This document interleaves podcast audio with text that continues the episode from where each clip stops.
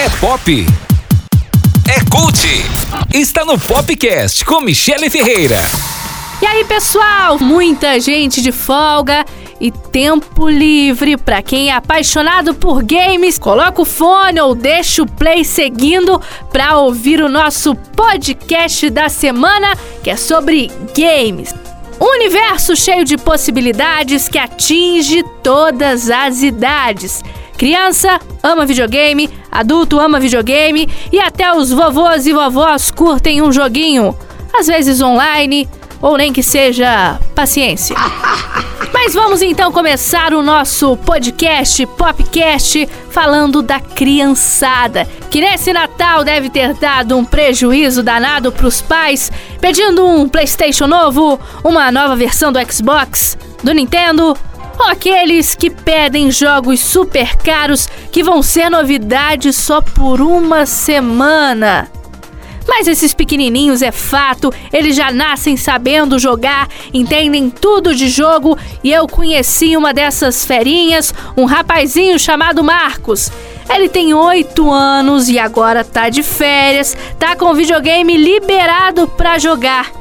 E ouve só o que ele me disse dessa longa história de vida dele com os videogames. É, minha mãe comprou pra mim quando eu tinha uns 7 anos, eu acho.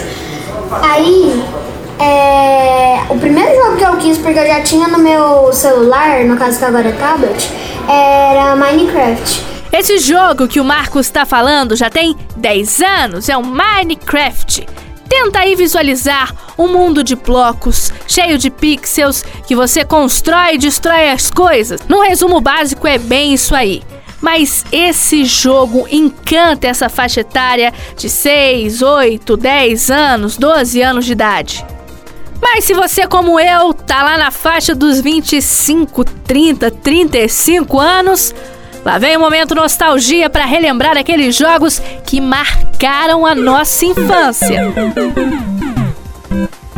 Super Mario Bros, o jogo da Nintendo que virou um clássico de super obstáculos, Mario, que é irmão do Luigi, que tenta salvar a princesa e que sempre entra pelo cano para fazer isso. E quando o assunto era corrida, Crash, aquela raposinha, era unanimidade, ao lado também de um clássico, Need for Speed. E quem aí nunca chamou um amigo para uma luta de Street Fighter ou Mortal Kombat?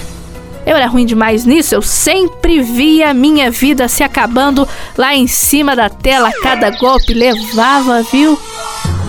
Mas eu era especialista mesmo em um outro jogo. Meu preferido era o Sonic, aquele ouriço azul muito rápido que coletava moedas e lutava contra um bigodudo muito do mal.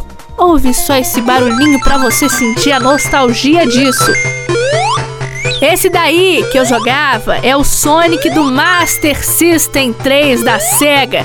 Isso lá pelos anos 2000, 2001, 1999, era por aí, faz tempo, viu?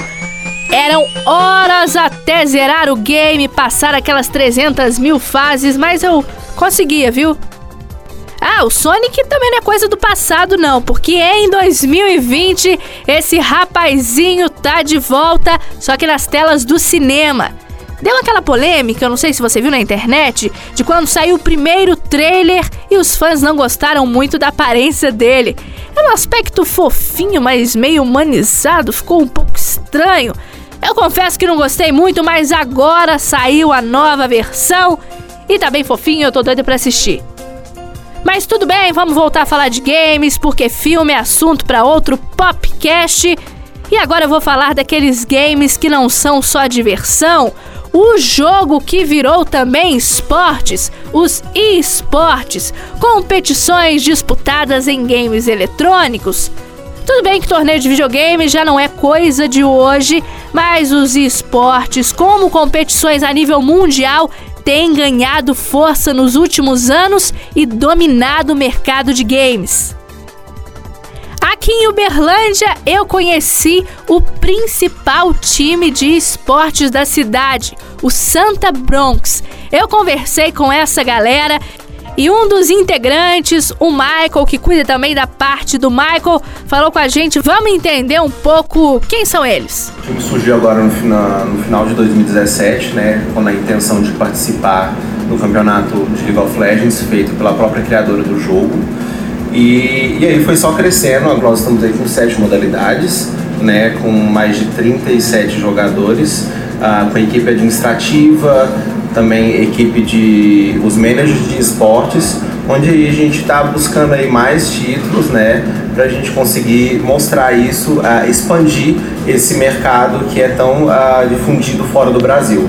Para vocês terem uma ideia, no Brasil a audiência do esportes ultrapassou os 21 milhões de fãs este ano esse é um dos resultados de uma pesquisa realizada pela Newzoo, uma consultora de mercado de games, que também mostrou nessa pesquisa que o Brasil é o terceiro país do mundo em número de fãs que acompanham sempre os esportes. Está atrás apenas, olha só, dos Estados Unidos e da China. Brasileiro gosta de um esporte, né? Nem que seja na tela do computador, nunca vi. E para você entender, esses campeonatos de games são como de qualquer outro esporte. Tem público, tem torcida, tem audiência, mesmo sem poder ser presencial. É através de TV, de plataforma de streaming online. E as premiações não ficam atrás, não. Um campeonato do jogo Dota 2 em 2017 pagou a maior premiação da história dos esportes. 24 milhões de dólares, 10 milhões para uma única equipe. Você imagina isso tudo para um bando de garoto? Não, eles não são garotos, não. Eles são esportistas e devem ser sim considerados como atletas e valorizados também. Então, se alguém quiser ajudar o time de Uberlândia, tá aí.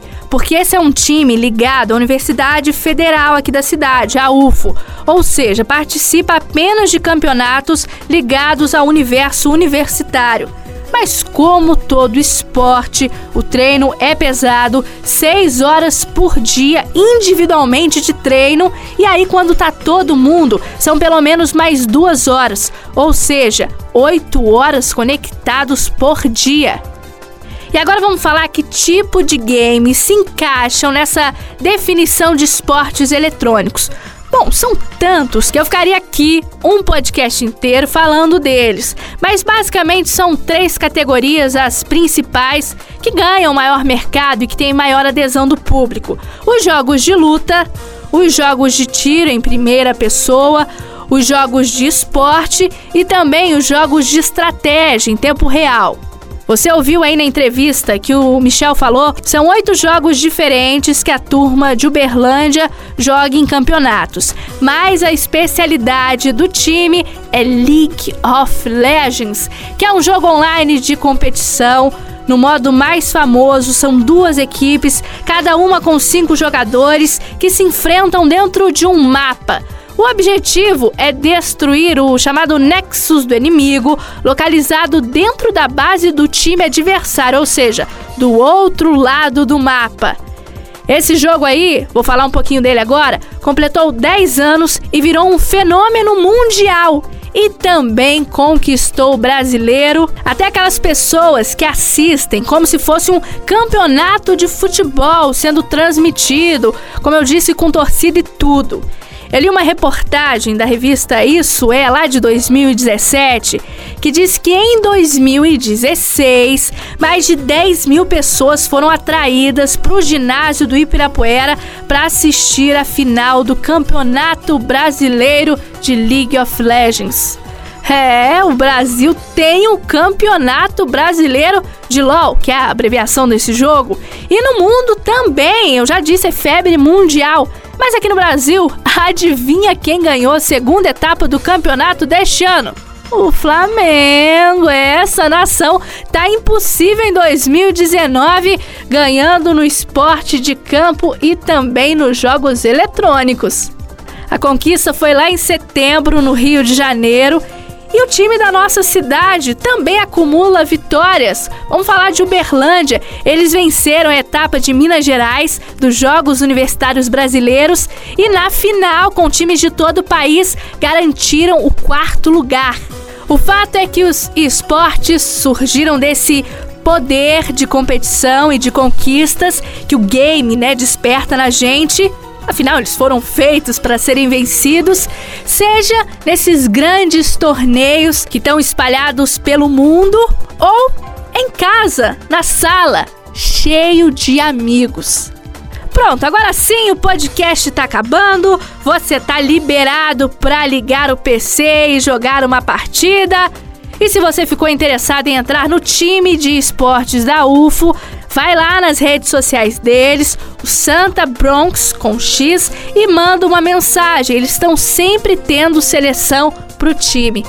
Fica aqui então o nosso abraço carinhoso, aquele feliz ano novo. Espero que vocês tenham gostado. Ou você que não entende muito de jogo ter ficado mais antenado.